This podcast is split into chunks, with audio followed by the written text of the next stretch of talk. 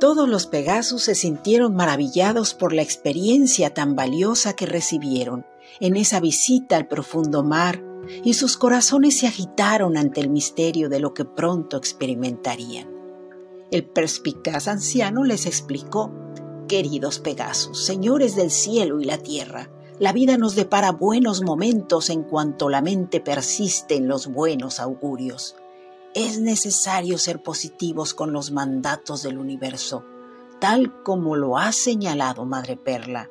No siempre nos favorecen y debemos luchar por extraer la mejor enseñanza, incluso de aquello que nos deprima o desvalorice.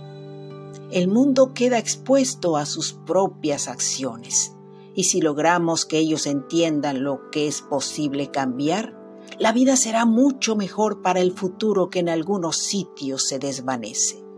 Hipólito ha de encontrar la forma de manifestarse ante el custodio de la montaña. Y cuando esto suceda, el viaje dispuesto para todos ustedes será anunciado.